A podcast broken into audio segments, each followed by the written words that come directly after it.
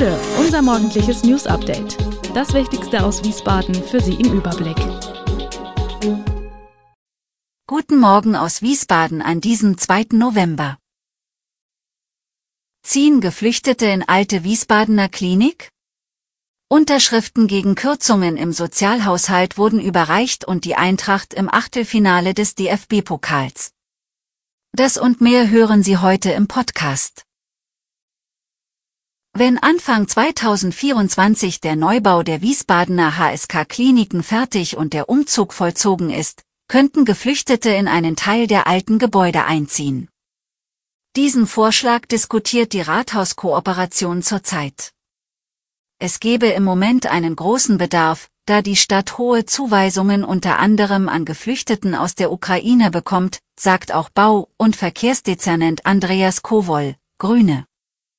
Eventuell könne man in anderen Gebäudebereichen zusätzlich Auszubildende und Studierende unterbringen. Und vielleicht auch neuen Busfahrern für ESWE-Verkehr ein Zusatzangebot machen. Bewerber auf die dringend zu besetzenden Stellen winken zurzeit offenbar oft ab, weil sie in Wiesbaden keine bezahlbare Wohnung finden. Das Ganze wäre nur eine Lösung auf Zeit, längstens für vier Jahre, betont Kowol. Für dauerhaftes Wohnen sei das Klinikgebäude ungeeignet, da es keine abgeschlossenen Wohnungen gebe. Geplant ist eigentlich, dass Helios die alten Gebäude abreißt. Ellis Skiri hat Vorjahresfinalist Eintracht Frankfurt in seiner alten Heimat den Weg ins Achtelfinale des DFB-Pokals geebnet. Der Mittelfeldspieler, der bis Sommer vier Jahre beim Ersten FC Köln gespielt hatte, erzielte beim 10 2 zu 0 der Frankfurter auf der anderen Rheinseite bei Drittligist Viktoria Köln das lange Zeit einzige Tor in der 14. Minute. Ansgar Knauf legte erst in der 90. Minute nach.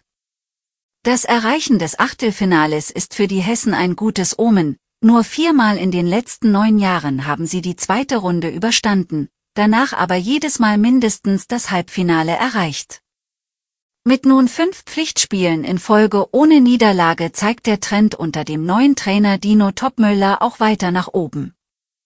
Obwohl die Leistung beim verdienten, aber keineswegs glanzvollen Sieg am Mittwoch eher enttäuschend war. Die Viktoria, die in der ersten Runde den Erstligisten Werder Bremen ausgeschaltet hatte, kam bei bisher acht Teilnahmen am DFB-Pokal noch nie über die zweite Runde hinaus. Aus der Politik, um die weiterhin große Zahl an Flüchtlingen, die dem Rheingau-Taunus-Kreis wöchentlich zugewiesen werden, unterbringen zu können, soll nun ein weiteres Gebäude der früheren Taunus-Kaserne in Kemel kurzfristig notdürftig instand gesetzt werden. Der Kreistag hat dafür am Dienstag auf Vorschlag von Landrat Sandro Zehner Mittel in Höhe von 680.000 Euro bereitgestellt. Es gehe darum, Obdachlosigkeit zu vermeiden und Schlafplätze bereitzustellen, so der Landrat. Die derzeit verfügbaren Unterbringungsmöglichkeiten sind voraussichtlich schon Ende November voll belegt. Laut der kurzfristig auf die Tagesordnung genommene Vorlage soll das Gebäude 5 soweit ertüchtigt werden, dass dort 150 Personen untergebracht werden können. Damit würde sich die Zahl der Flüchtlinge in Keme etwa verdoppeln. Um das dreigeschossige Gebäude bewohnbar zu machen, sind umfangreiche bauliche und technische Maßnahmen erforderlich, so muss zum Beispiel das an vielen Stellen undichte Dach in Teilen neu eingedeckt werden. Die Initiative Finger weg vom Sozialetat hat 13.014 Unterschriften gegen Kürzungen im Wiesbadener Sozialhaushalt gesammelt. Sie wurden jetzt vor dem Rathaus an Vertreter des Viererbündnisses aus Grünen, SPD, Linken und Volt überreicht, das in Wiesbaden in der Verantwortung steht. Eingeladen waren auch CDU und FDP. Die CDU war der Einladung gefolgt. Seit Monaten protestieren viele Initiativen gegen die Kürzung von Zuschüssen. Der Sozialetat, so eine ihrer Forderungen, dürfe nicht mit den anderen Haushaltsposten in einen Topf geworfen werden, weil im Sozialen 80 Prozent der Ausgaben gar nicht kommunal bestimmt werden können, sondern vom Bund gesetzlich vorgegeben sind. Ein Gießkannenprinzip bei Kürzungen mache keinen Sinn. Die Stadtverordneten hören die Botschaft wohl, betonen, dass sie alles tun wollen, um unnötige Einschnitte zu vermeiden. Die Zeit drängt. Fest steht offenbar mittlerweile, dass man dem Vorschlag von Stadtkämmerer Hendrik Schmähl von der SPD folgt und statt eines Doppelhaushaltes nur einen für 2024 geltenden Haushalt verhandeln und beschließen will.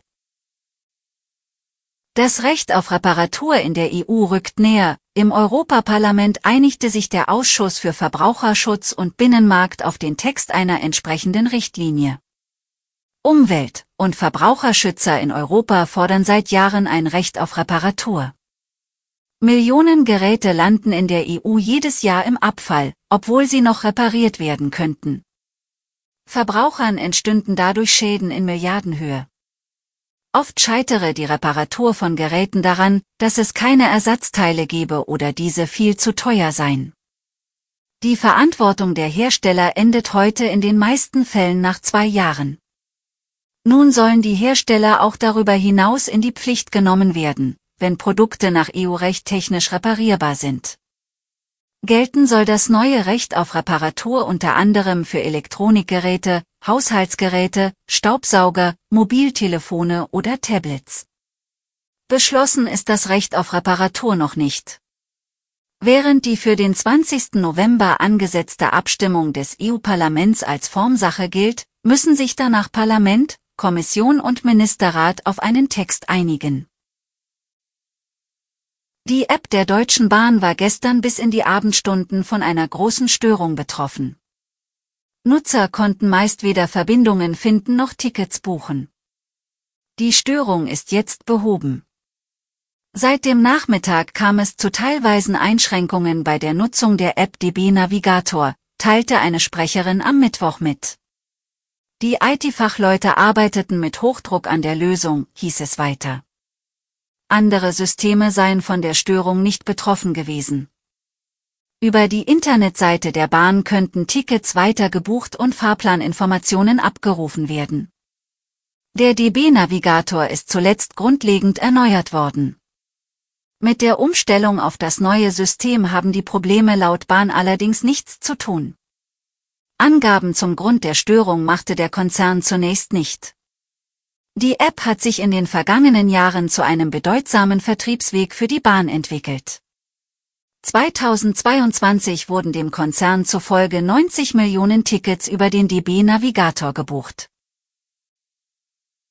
Alle weiteren Hintergründe und aktuelle Nachrichten lesen Sie unter www.wiesbadener-kurier.de.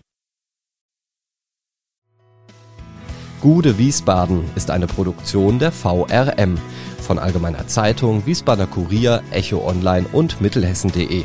Redaktion und Produktion die NewsmanagerInnen der VRM. Ihr erreicht uns per Mail an audio.vrm.de.